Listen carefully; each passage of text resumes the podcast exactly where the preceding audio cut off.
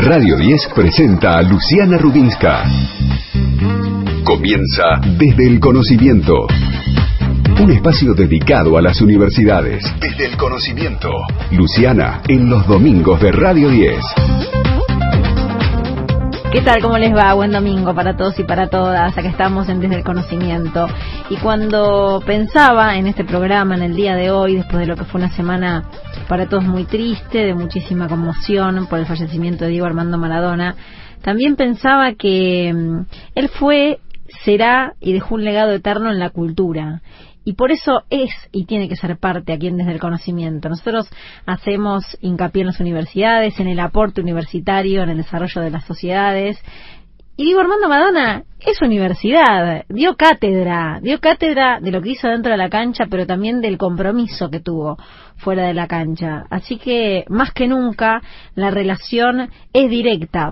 Aunque no lo parezca, termina siendo directa. Porque ¿cuánto nos ha enseñado Diego Armando Maradona?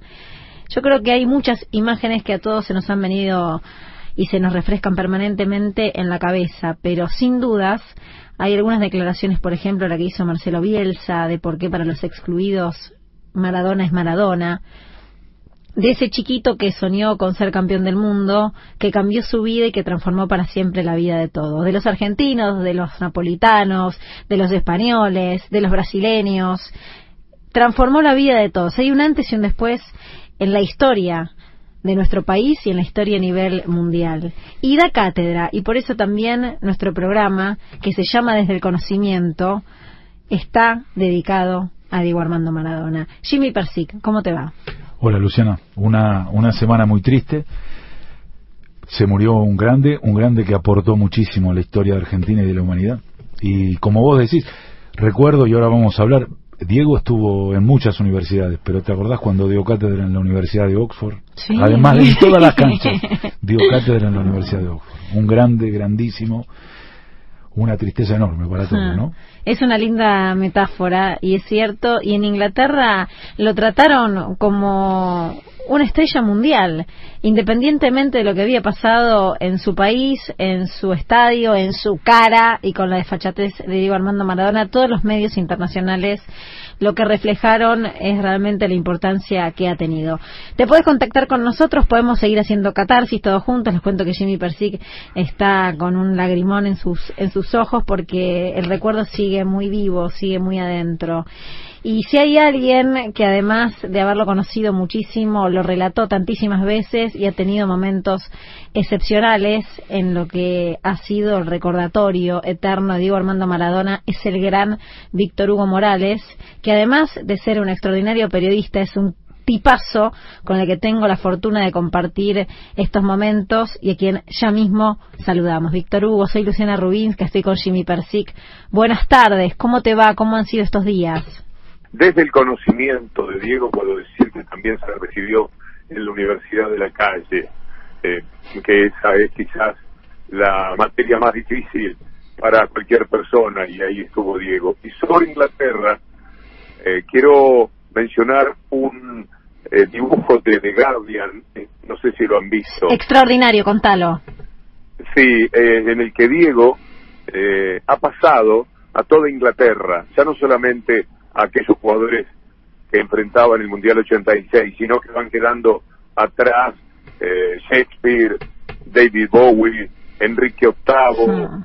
eh, Churchill. eh, Churchill, lo- los Beatles, la reina, eh, todos quedan relegados. Y Diego sale, después de escaparle a todos, sale con la pelota dominada. Ujú. Me parece una genialidad y sobre todo proveniendo de Inglaterra, un reconocimiento tan alto, aunque ellos meten mucha baza en que el gol con la mano tiene una singular importancia y de hecho la tiene, ese testimonio y los títulos de los diarios ingleses, el reconocimiento y la admiración que le tienen a Maradona y eso que ustedes recordaban de la universidad, me parece que son maneras también de explicar lo que Diego significa en el mundo, ¿verdad? Víctor Hugo, ¿qué nos enseñó? Además de lo que mencionabas de la Universidad de la Calle, de, de ese momento de su vida que nunca se olvidó, que siempre recordó y a donde siempre volvió, ¿qué más nos enseñó? La generosidad es una buena consejera que la indignación es algo que nos hace bien, que la rebeldía es algo que evita que nos destruyan y, y que eh, el origen es el origen y de eso eh, nadie se debe olvidar en ningún sentido, ya sea el origen de patria, el origen de sociedad que integra, el origen de barrio, el origen de familia. Y con todo eso Diego fue persistentemente un hombre muy coherente. Víctor Hugo, buenas tardes, ¿cómo te va? Vos hiciste... Gracias, Víctor Hugo. Dos preguntas, a ver si... Una es, vos hiciste un programa para los que nos gusta esto eh, de culto, quizás, de zurda. Y el otro hoy explicabas, eh, o ayer, o anteayer, ya no sé qué día, que toda la vida, eh, y a mí me sorprendía, vos lo tratabas de usted y que lo ibas a tutear. ¿Qué significa eso? que rompía el hielo del respeto que siempre primó en la relación con Diego y, y ahora me, animaba a algo que eh, resultaba muy extraño sabiéndose el amor que yo le, le he tenido y le tendré siempre a Diego y la consideración tan alta eh, que también él me, me tenía, que hubiese una relación, que hubiéramos pasado tiempo juntos, se generaba una situación curiosa, él con mi esposa se puteaba naturalmente y, y aparecía yo de pronto con el, el trato de usted. Una rareza, si se quiere, y nos mantuvimos fiel a eso, sobre todo yo. La gente que es de afuera, como en mi caso, no tiene el vos o el tú demasiado fácil. También eso podría ser una explicación. Hmm. Víctor Hugo, de lo que has eh, vivido, de lo que has relatado en estos últimos días, ¿hubo alguna imagen, algún momento, alguna repercusión que realmente te haya sorprendido en relación a lo que genera Diego Armando Maradona? Es que no se pueden apartar unas imágenes de otras como una película, una continuidad. Eh, en este momento cualquier persona que simplemente ilvane lo que ha sucedido con la gente, con la familia, con los periodistas, eh, hace una perfectamente una película documental eh, que el único inconveniente es que le llevaría horas eh, no hacerla, sino verla después. Porque eh, yo estoy inundado de imágenes impresionantes, lo de Nápoles, eh, lo del estadio hoy cuando despuntaba el día, lo de la bombonera, la cola de la gente esperando tan solo para pasar delante, ni siquiera se podían parar tenían que seguir caminando. Lo que hacían en esos dos metros, esos seres enamorados del mito de Diego, eh, los gritos que proferían, el amor que transmitían, los gestos que hacían, el llanto desencajado de la mayoría de ellos, eh, la presencia del presidente colocando simbólicamente la bandera de un club de fútbol, pero también de las abuelas y las madres de Plaza de Mayo, la eh, acción de Cristina, quedando en una fotografía histórica entre el féretro y la Copa del Mundo, hecha por una artesana de, la Lavallol, un trabajo que viene desde la humildad, de, del amor por Diego, y que había llevado allí el propio presidente de la República. Eh, lo que eh, son las imágenes que aparecen de Diego en sus rebeldías, en sus luchas. Hoy hablé con Evo Morales. Evo recuerda cómo Diego, peleaba por el hecho de que La Paz, Luciana esto lo conoce muy bien, tenía que jugar en la altura. Claro. La FIFA, la FIFA lo quería bajar al seleccionado boliviano a otros lugares de Bolivia y él peleaba. ¿Qué tiene que ver Maradona con eso? ¿Por qué estaba ahí? Porque Diego es así. Porque veía que Bolivia era débil frente a la FIFA y él salía a pelear o a pelear por la salida del mar de Bolivia.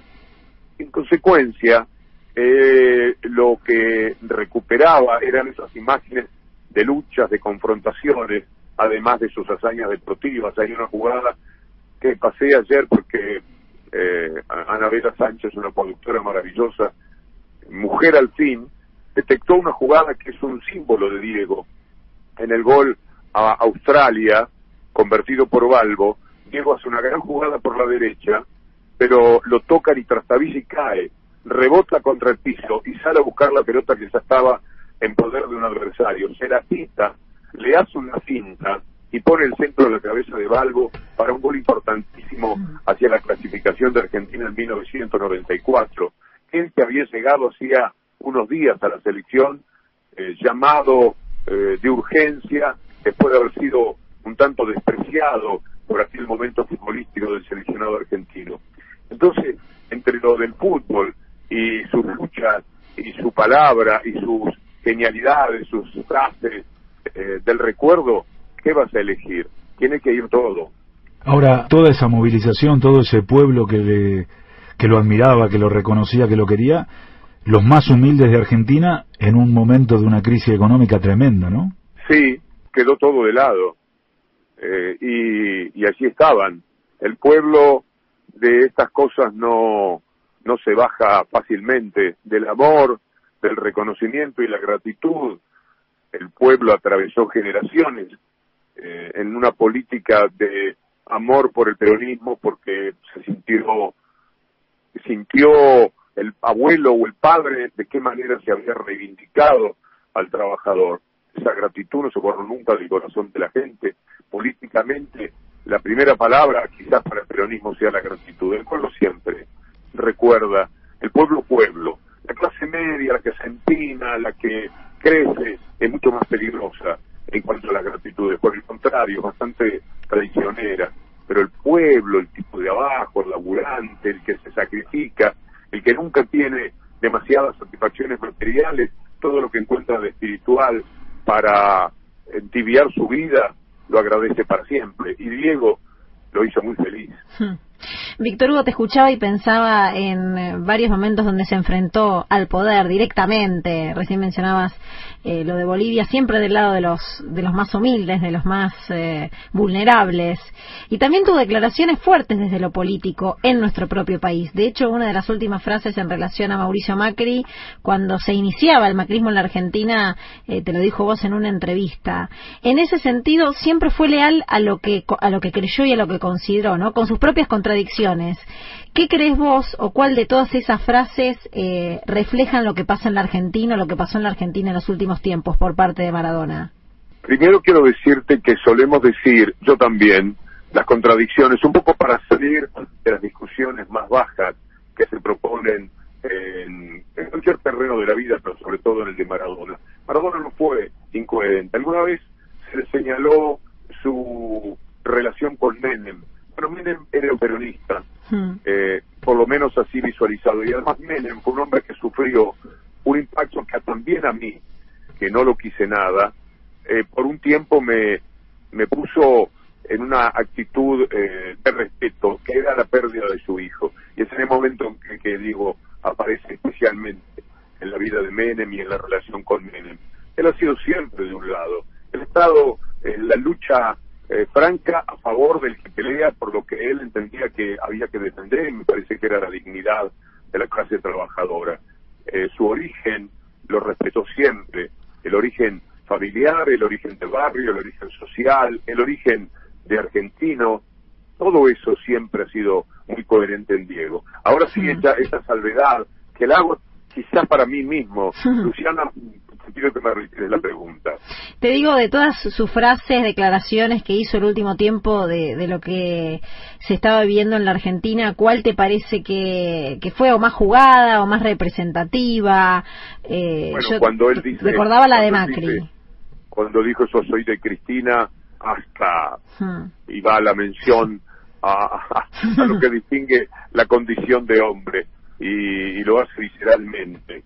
Eh, me pareció una manifestación tan contundente y él lo hace así deliberadamente y esta es una manifestación eh, que me parece eh, políticamente tiene una gran fortaleza. Eso que además se estaba poniendo en el contexto de algo que le decían de Macri, entonces una cosa era Macri y tiene toda la razón y otra cosa era Cristina. Víctor Hugo, te agradecemos eternamente por tu buena predisposición siempre para brindarte con todos los periodistas. Acá en la producción me dicen, no te olvides de decirle que hay dos personas que se dedicaron al, al, periodismo y al peronismo quizás también por una charla que diste hace mucho tiempo en Azul, provincia de Buenos Aires. Un beso grande, Víctor Hugo. Es un placer, cuando quieran, es, por ambos, me da mucho gusto charlar y, y este ratito para mí siempre catártico, me hace bien en estos días particularmente hablar de Diego. Un gran, gran abrazo. Víctor Hugo Morales, a quien desde el conocimiento, con su calidez, con su sencillez, con su facilidad de palabras para describir, para definir y para relatar eternamente el gol a los ingleses. Ahí la tiene Marabona, lo marcan dos, pisa la pelota Marabona, arranca por la derecha el genio del fútbol mundial, y es el tercero a tocar para Borruchaga siempre Marabona, genio, genio, genio, ta, ta, ta,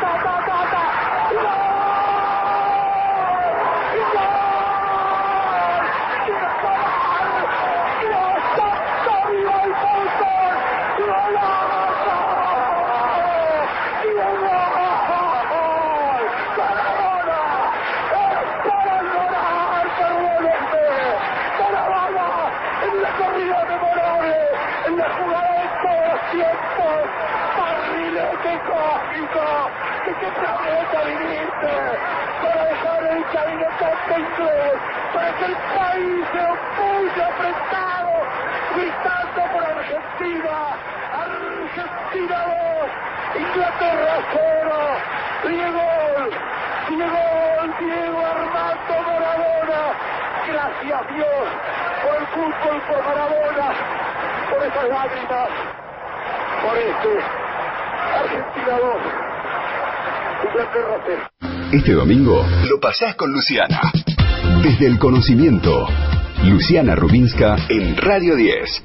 ¿Y el tuyo? ¿Cuál es tu principal recuerdo de Diego Armando Maradona? Todos los oyentes que llamen eh, van a poder participar del sorteo de dos libros, uno gentileza del siglo XXI y el otro gentileza de Reun. En un día muy especial, en una semana muy pero muy especial, te puedes contactar con nosotros a través del WhatsApp de la radio 1150 05 0710 1140 49 0037. Ese es el WhatsApp del programa, a través de Facebook, desde el conocimiento, nuestro Instagram, arroba desde el conocimiento, nuestra página web desde el conocimiento.com y también a través de nuestro Twitter, arroba de guion bajo conocimiento. ¿Cuál es tu principal recuerdo de Diego? Y yo creo que tiene muchas ganas de contarlo Jimmy Persic, que sigue conmovido, emocionado, revolucionado y angustiado, ¿por qué no? Aún todavía con el shock del fallecimiento de Diego Armando Maradona. ¿Cuál es tu principal recuerdo de Diego? No tengo uno, te podría decir, mira. Pero la consigna es uno, Jimmy. Uno, mira, como todos van a decir el de los ingleses, mm. Yo te voy a decir que el, el primer gol contra Bélgica, que tiene menos prensa que ninguno, pero es un gol increíble, que te lo acordás. Sí, perfectamente. Es un gol increíble. Pero bueno, este, es contra la gravedad, contra Newton, contra las trayectorias. Es, como el gol imposible que hizo el tiro libre. Imposible, imposible.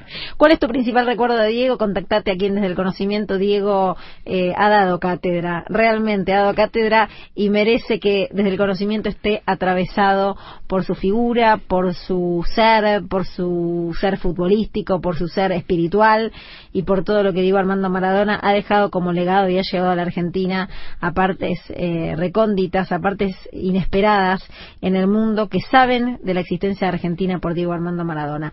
Arrancamos distinto, un programa especial, el placer de poder contar con Víctor Hugo Morales, pero además Jimmy tiene un tema, tiene un tema relacionado con qué? Con la ciencia, vamos a contar eh, cómo se compone el sistema de ciencia y tecnología, lo que se llama sistema científico-tecnológico. Vamos a tratar de describirlo.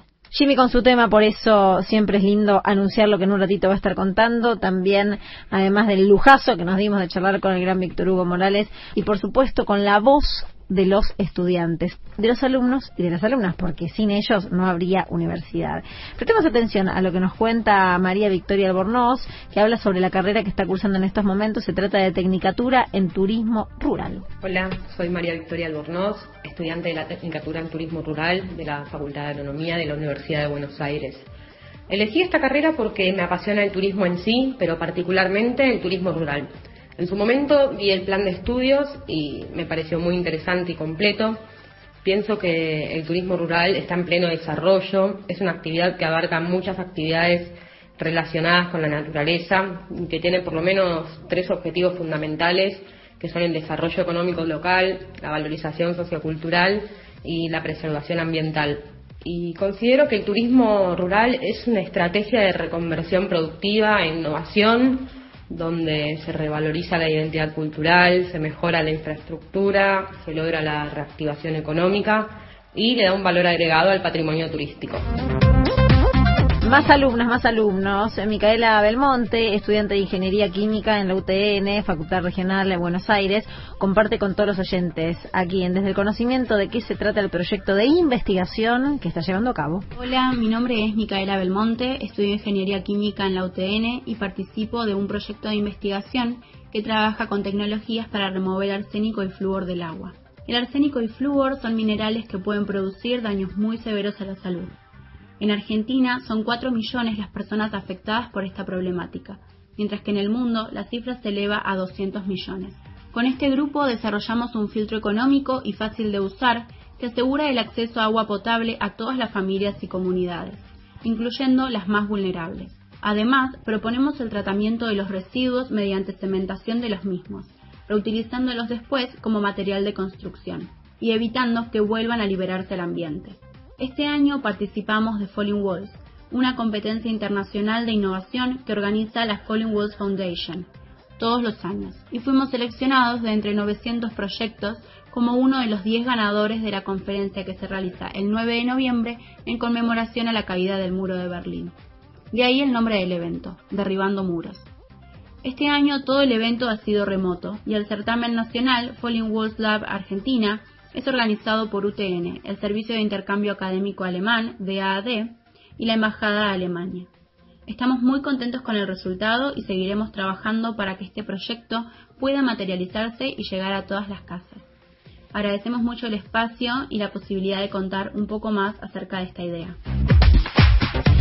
En mis manos tengo un libro que hizo la Universidad Nacional de Burlingame, a quienes les agradezco, Relatos Visuales de la Vida en Pandemia. Jimmy, esto sí que no hay antecedente de un libro de esta, de esta, de esta tónica, porque no recordamos otra pandemia que nos estuvo encerrados tanto tiempo. Interesante. Un libro de Cora Gamarnik y Alejandro Bagnenco, un libro de, de fotos y textos que que ya están en las librerías y que, recomendamos ampliamente. Y que en un ratito, bueno, un ratito, en algunos días vamos a estar sorteándolo acá. En algunos días vamos a estar sorteándolo acá. Por favor, le pedimos a la Universidad de Burlingame que nos haga llegar algunas, eh, algunos libros para poder sortearlos. La consigna de hoy es cuál es tu principal recuerdo de Diego Armando Maradona. Y les agradecemos por todos los mensajitos. Hay mensajes muy cálidos, muy, muy cálidos. Y por supuesto, muchos que están escribiendo por la entrevista que tuvimos recién con Víctor Hugo Morales. Que gusta escuchar a Víctor Hugo, una emoción enorme. Este homenaje a Diego Armando Maradona, Roberto de Versalles. Recuerdo a Diego jugando con la pelota, haciendo jueguitos, podía estar horas así. Mágico y carismático, una tristeza su partida, pero una alegría lo que nos regaló en vida. María Cecilia de Quilmes, Víctor Hugo inmortalizó el mejor momento de la historia del fútbol mundial. Eso no, no hay dudas, ¿viste? Es como que no se cuestiona.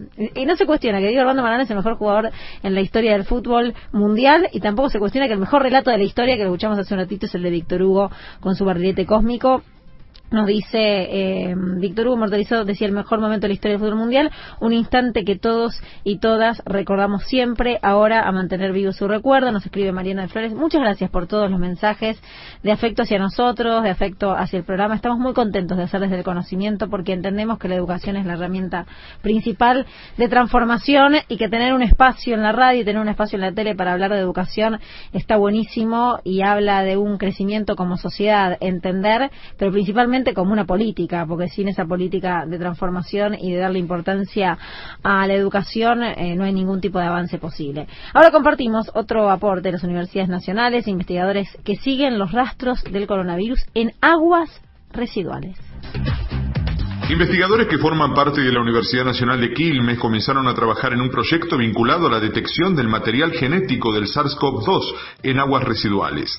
Como en un número considerable de las personas infectadas el patógeno se secreta con la materia fecal, por lo que el control y la evaluación de las cloacas puede funcionar como un sistema de vigilancia epidemiológica, los investigadores entendieron que seguir los rastros del material genético del coronavirus puede contribuir a develar su dinámica de propagación y su presencia a nivel poblacional. Por tal motivo, los profesionales comenzaron a detectar el material genético del coronavirus en muchas de las muestras que se conseguían. Desde mayo hasta la fecha han realizado eh, muestras de manera semanal e informaron los resultados tanto al Ministerio de Salud de la provincia de Buenos Aires como al Ministerio de Ciencia y Tecnología de la Nación. La utilidad práctica es determinar en tiempo real en qué lugares circula el virus y conocer su dinámica, por dónde se propaga, por lo que entienden que este rastreo es una herramienta adicional que se complementa perfectamente con los test de diagnóstico y los serológicos, con la triangulación y el rastreo de llamadas telefónicas que recibe el sistema sanitario y el plan Detectar, que en conjunto permiten identificar brotes potenciales. Estás escuchando Desde el Conocimiento, un espacio hecho por los que saben de lo que hablan. Hasta las 18, Desde el Conocimiento en Radio 10.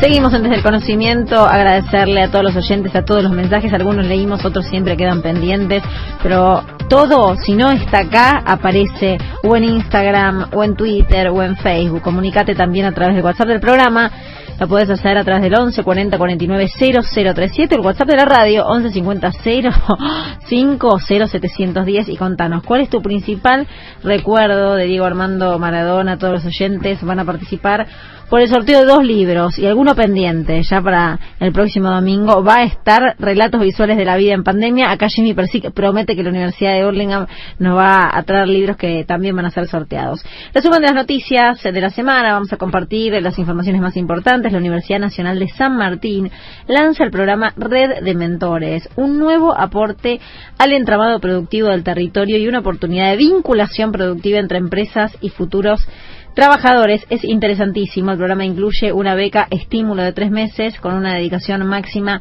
de 10 horas semanales. No genera vínculo laboral ni costo para la organización y a su vez ofrece a los estudiantes la posibilidad de tener una primera experiencia de profesionalización en campos laborales afines. Otra información, otra noticia de esta semana, comenzaron las jornadas de investigación con eh, la Facultad en el Conocimiento Mendocino, con una innovadora plataforma online online, la UNCUYO, lanzó la vigésimo sexta edición del evento bianual dedicado al conocimiento científico generado en la Casa de Estudios. El eje está puesto en los desafíos en tiempos de pandemia y la vinculación universidad-comunidad. El cronograma se extiende hasta el viernes 27. De esto hemos hablado mucho con Jimmy Persic y de lo que ha hecho y de lo que han hecho las universidades a lo largo de la pandemia. Todo un costado que muchísima gente no conoce. Además de educar, la universidad cumple un rol en la sociedad que es muy, muy importante y durante esta pandemia se ha visto en las distintas universidades de la Argentina. Ahora eh, conocemos otro de los aportes de las universidades nacionales. Mendoza tendrá su primer ecosistema de innovación pública y tecnológica. La Facultad Regional Mendoza de la Universidad Tecnológica Nacional y la Universidad Champagnat lanzaron el ecosistema de formación e innovación tecnológica regional. Se trata de un espacio colaborativo que inicia sus actividades con la creación de un instituto de investigación la implementación de una cátedra abierta sobre ética, innovación y tecnología, la realización de una diplomatura y una maestría conjuntas, más la puesta en marcha de un nudo de innovación pública forman parte de este importante lanzamiento. El ecosistema de formación e innovación tecnológica regional nace como resultado de la integración de diversas acciones en la que las dos casas de estudios han estado participando de manera conjunta y que en esta ocasión toma cuerpo institucional en una sinergia académica y en diálogo con distintos sectores productivos, gubernamentales y sociales de la comunidad. Los proyectos que Champagnat y la Universidad Nacional Tecnológica de Mendoza han acordado en compartir estarán centrados en la innovación, la prospectiva, la interdisciplina de las dimensiones éticas sobre la tecnología y el aporte del derecho y la confluencia de estudios que aborden los desafíos que el siglo XXI presenta ante la revolución 4.0. Jimmy, Jimmy, Jimmy, tengo una recomendación para hacerte. ¿Conoces la aplicación IPF? La conozco gracias a vos. bueno, para vos que ya la conoces y que la utilizas, sabrás que lo que digo es así, porque la empezás a usar y no la dejas más, porque te resuelve un montón de cosas. Podés pagar con código QR, que ahora está súper de moda. Todos pagamos con código QR para evitar tener que tocar dinero, por ejemplo, canjear un montón de beneficios, aprovechar el 10% de descuento en combustibles y hacer que tus puntos Serviclub rindan mucho, pero mucho más. Todo desde tu celular. Empezá a usarla cuando una aplicación te resulta tan útil. Es un camino de ida. A 100 años de la creación de la radio, la educación es protagonista. Desde el conocimiento, un programa hecho por las universidades. Hasta las 18, Luciana Rubinska en Radio 10. veo cuadros, veo gráficos, veo descripciones, la información que tiene Jimmy Persic, que está condensada en esas tres, cuatro páginas, son un lujo como espectadora y va a ser un lujo para todos los oyentes con el desarrollo de tu tema del día de hoy.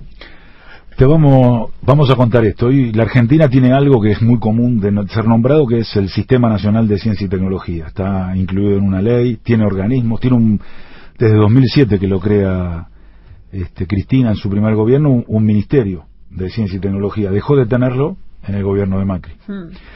Eh, muchos países invierten mucho, el, el Estado, lo privado. En Argentina el principal inversor en el sistema de ciencia y tecnología es el Estado se conoce poco, es para, para eruditos y es muy importante que todo el mundo conozca qué es esto. Entonces, es un sistema complejo que tiene organismos más grandes, más chicos. El más conocido de todos es el CONICET. ¿Es el más grande? No, no es el más grande.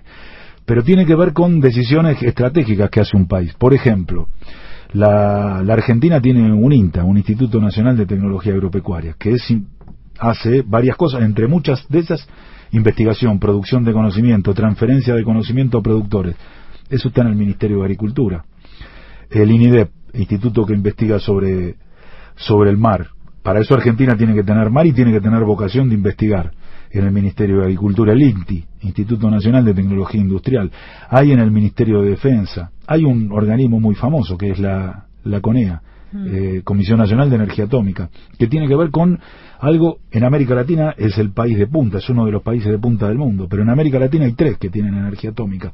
La Argentina el que tiene más desarrollo, el peronismo tiene mucho vínculo con la energía atómica, Comisión Nacional de Energía Atómica, energía atómica, medicina nuclear, bueno, la CONAE, Comisión. Nacional de Actividades Espaciales. Argentina es uno de los pocos países que tiene vocación de producir conocimiento y desarrollar satélites. Bueno, tiene una comisión para eso que produce conocimiento, investiga. ANLIS, vinculada a la producción del laboratorio, del Ministerio de Salud.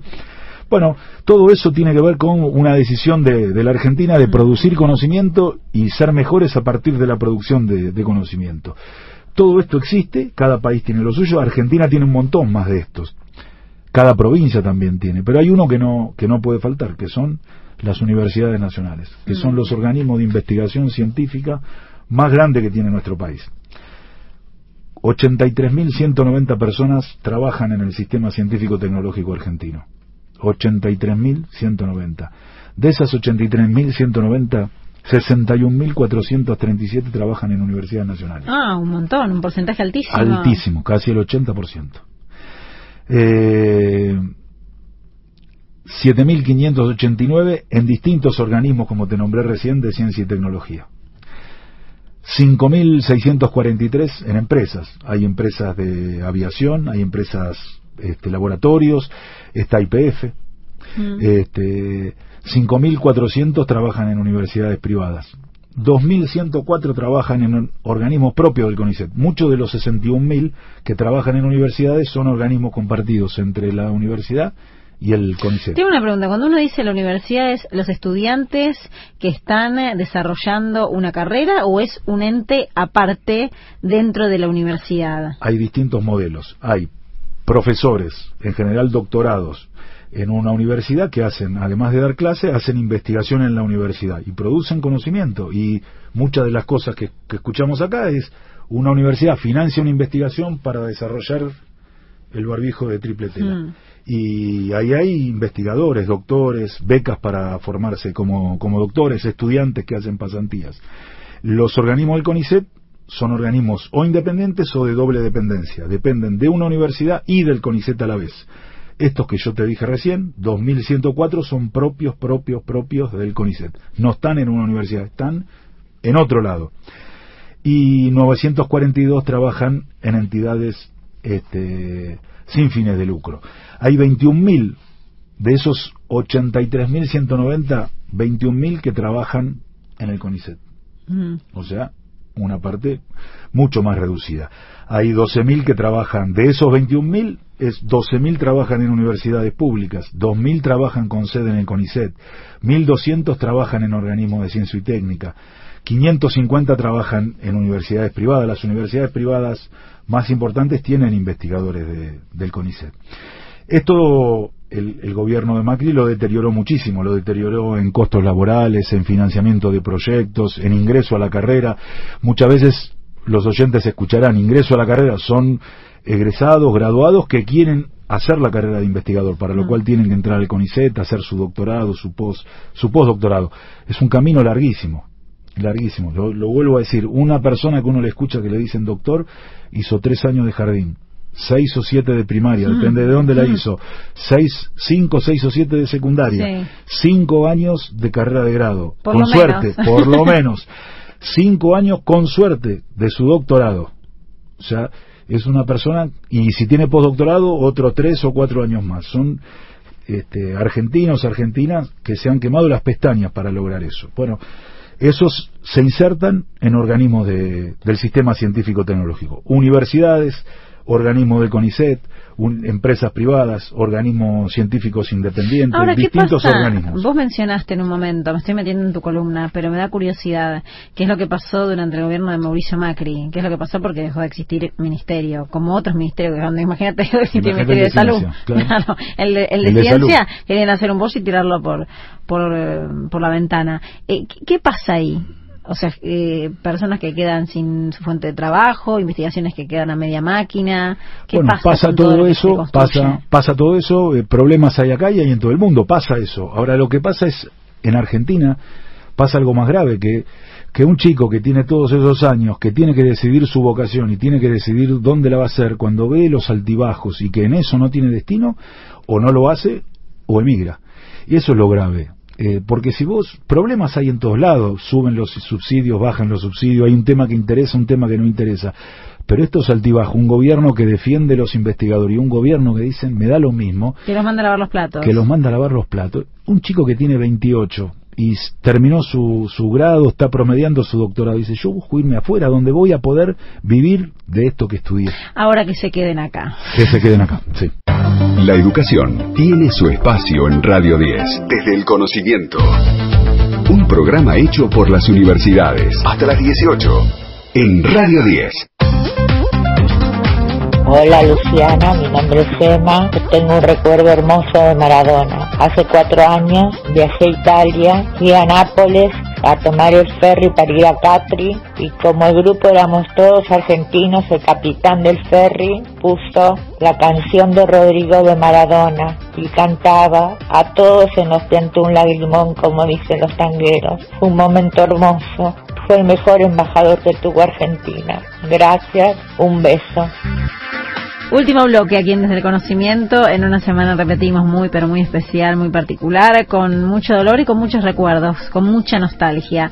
Podés todavía escribirnos, contarnos, contactarte con nosotros y decirnos cuál es tu principal recuerdo de Diego Armando Maradona. Este es un programa dedicado a la educación, dedicado a las universidades, a los aportes de las universidades y de la educación y por eso nunca pueden faltar estas noticias. Presten atención, una científica del CONICET creó un sensor de detección de metales pesados para la cuenca Matanza-Riachuelo. ¿Ahora de qué se trata? Una científica del CONICET creó un sensor de detección de metales pesados para la cuenca Matanza-Riachuelo.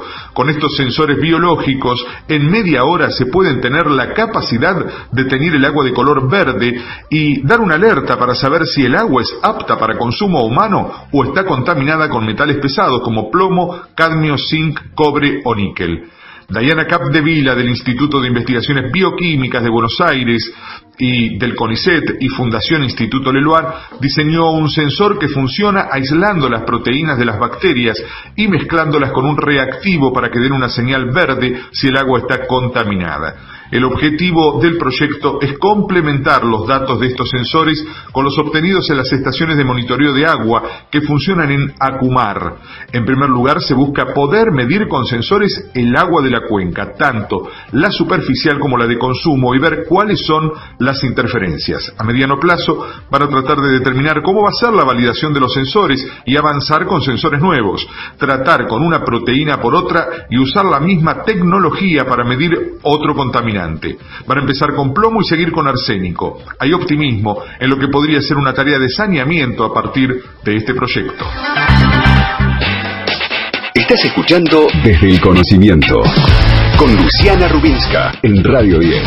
Seguimos en Desde el Conocimiento. Esta semana va a ser una semana, me cuenta, muy importante en relación a los próximos contratos que va a firmar la Argentina con los proveedores de la vacuna para combatir el COVID-19. Y lo que me cuentan es que va a ser una semana clave porque va a estar rubricada la firma con los rusos. Se ha hablado tanto, se ha hablado tanto de la vacuna rusa, con quien ya hay un preacuerdo muy importante de la cantidad de dosis que Argentina va a tener una vez que la vacuna esté autorizada, pero que eso tiene que constatarse y firmarse y que va a ser esta semana. Y va a ser muy importante, sobre todo por eso, por la cantidad de vacunas de las que se hablan, la cantidad de dosis, 25 millones de dosis, eh, que deberán repartirse en dos dosis, pero que eso, eh, por lo menos, hay 10 millones de personas que van a estar vacunadas con la vacuna rusa. ¿Qué otra información tenés, Jimmy?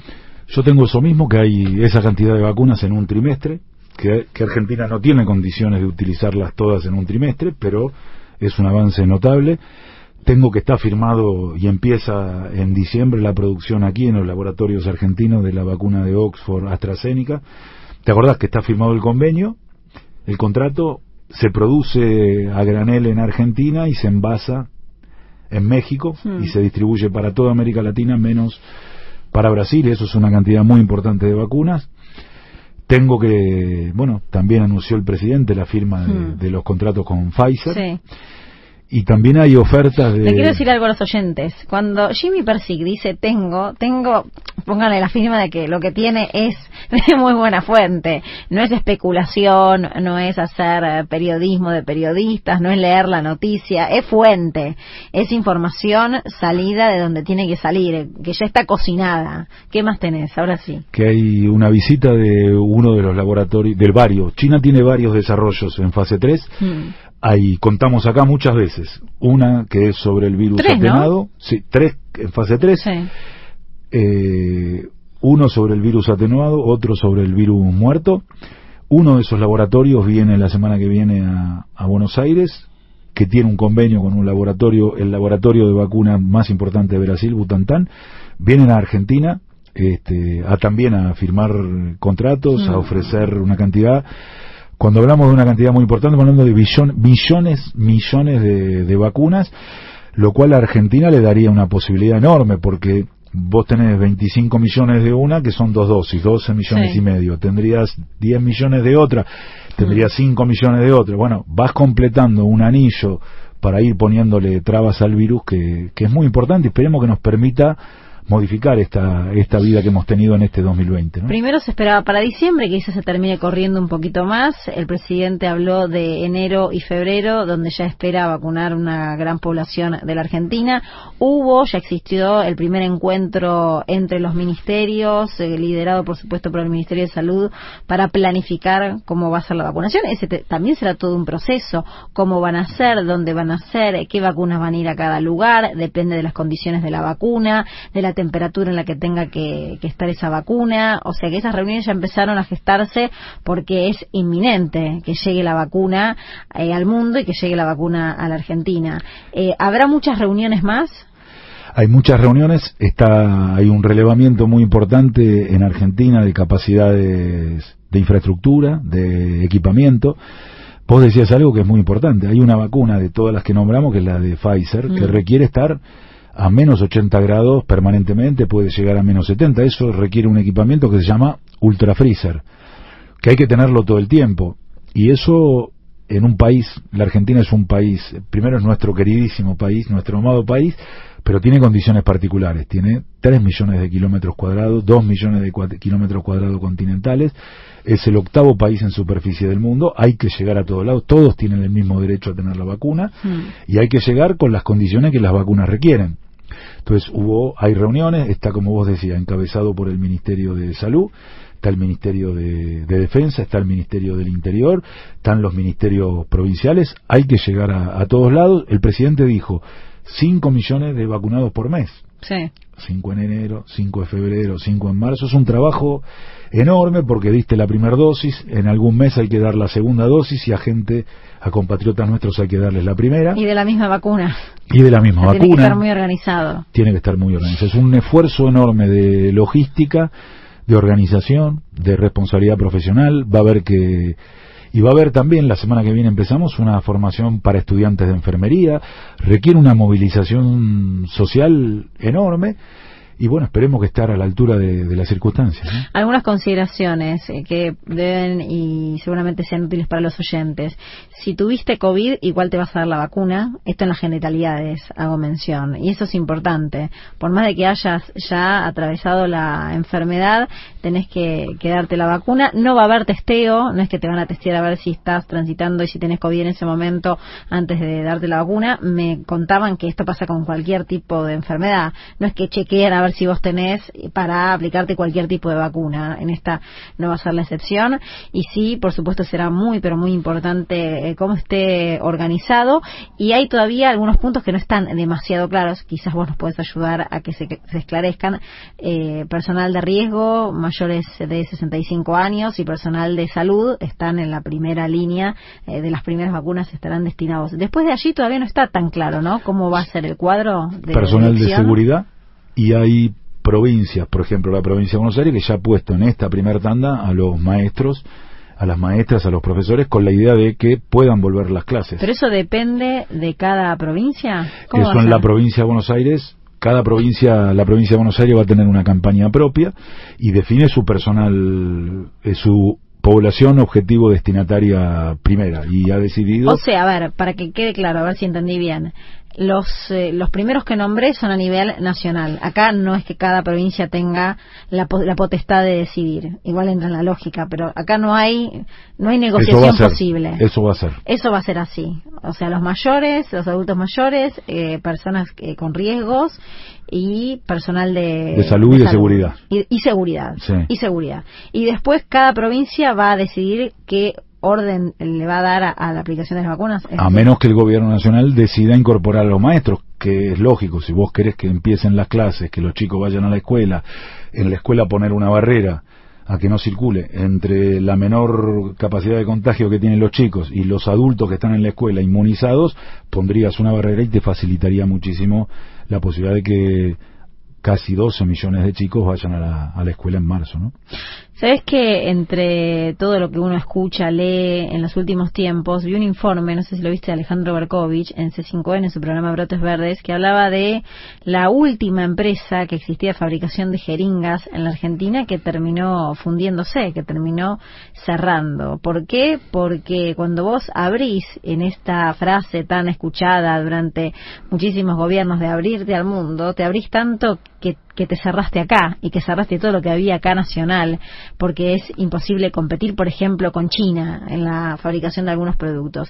Y hoy, y hoy, con todo lo que está ocurriendo, mira la importancia y lo importante que hubiera sido tener una fábrica propia de jeringas que además abastecía un porcentaje muy alto del mercado en la República Argentina y que tenemos que lamentar que eso no esté y que Argentina, esa fábrica que era modelo, esa fábrica de vacunas, eh, esa fábrica de jeringas, mejor dicho, para poder aplicarse las vacunas, lo teníamos tan a mano, hoy no lo tenemos, Jimmy.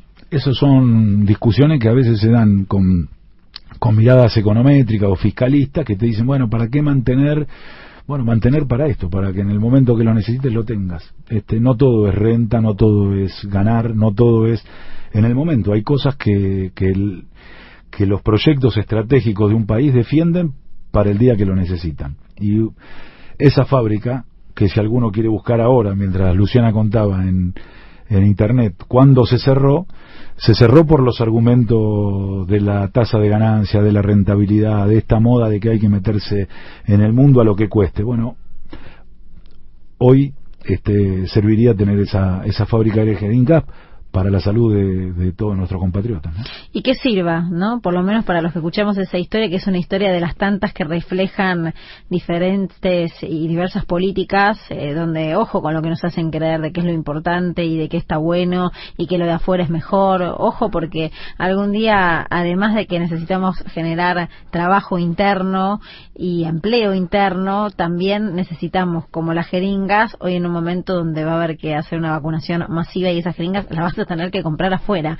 No tenés otra que comprarlas afuera y que también va a llevar un proceso de logística y de inversión importante, Jimmy. Eh, nosotros no tenemos manera de cambiar el pasado ni de volver este, a, ese día que la fábrica entró en crisis o, tuvo que vender o no pudo más. lo que hay que hacer es memoria y, y aprender. Este, porque además el trabajo es lo único que nos organiza como sociedad, tener trabajo, que nuestra gente, que nuestros hombres y nuestras mujeres tengan trabajo. No hay otra manera de, ser un país mejor. Ojalá que el próximo domingo hablemos de que estos contratos que anticipamos que se van a firmar a lo largo de esta semana estén rubricados y que cada día estemos un poquito más cerca de tener la vacuna. La educación tiene su espacio en Radio 10, desde el conocimiento. Un programa hecho por las universidades. Hasta las 18 en Radio 10. Tenemos los ganadores y las ganadoras de los libros. Eh, Maxi de Paraná, te llevas tu libro, un afortunado. Y Amalia de Ramos Mejía, quien se llevan los libros en el día de hoy, con la consigna cuál es tu mejor recuerdo, cuál es tu recuerdo más importante, Diego Armando Maradona. Muchísima gente que participa, les agradecemos por ello. Próximo domingo habrá nuevos libros y habrá nuevas oportunidades de seguir eh, ganándose premios aquí en Desde el Conocimiento. Y agradecerle siempre a los que auspician Desde el Conocimiento, como por ejemplo la Universidad Nacional de San Martín, Jimmy. La Universidad Nacional de Burlingame. La Universidad Nacional de Lomas de Zamora. La Universidad Nacional del Centro de la Provincia de Buenos Aires. La Universidad Nacional de Jujuy. La Universidad Tecnológica Nacional. La Universidad Nacional del Chaco Austral. La Universidad Nacional de la Patagonia San Juan Bosco. La Universidad Nacional de José Cepaz. La Universidad Nacional de Mar de Plata la Universidad Nacional de Moreno. La Universidad Nacional del Noroeste de la provincia de Buenos Aires. Y agradecerle a este equipazo que tiene desde el conocimiento el placer de poder estar en Radio 10 y también eh, los sábados a las 12 de la noche en C5N. Siempre me acompaña Jimmy Persicle en la producción de las noticias. Está firme Héctor Silva en la producción general, la gran Karina Labrania en la operación técnica. Qué líos a veces que les hacemos. Eh? Ariel Dinoco y a Sebastián Merán y sin ellos no somos nada. La producción general Frick Producciones. Yo Luciana Rubinska, el placer de compartir esta hora aquí en Desde el Conocimiento.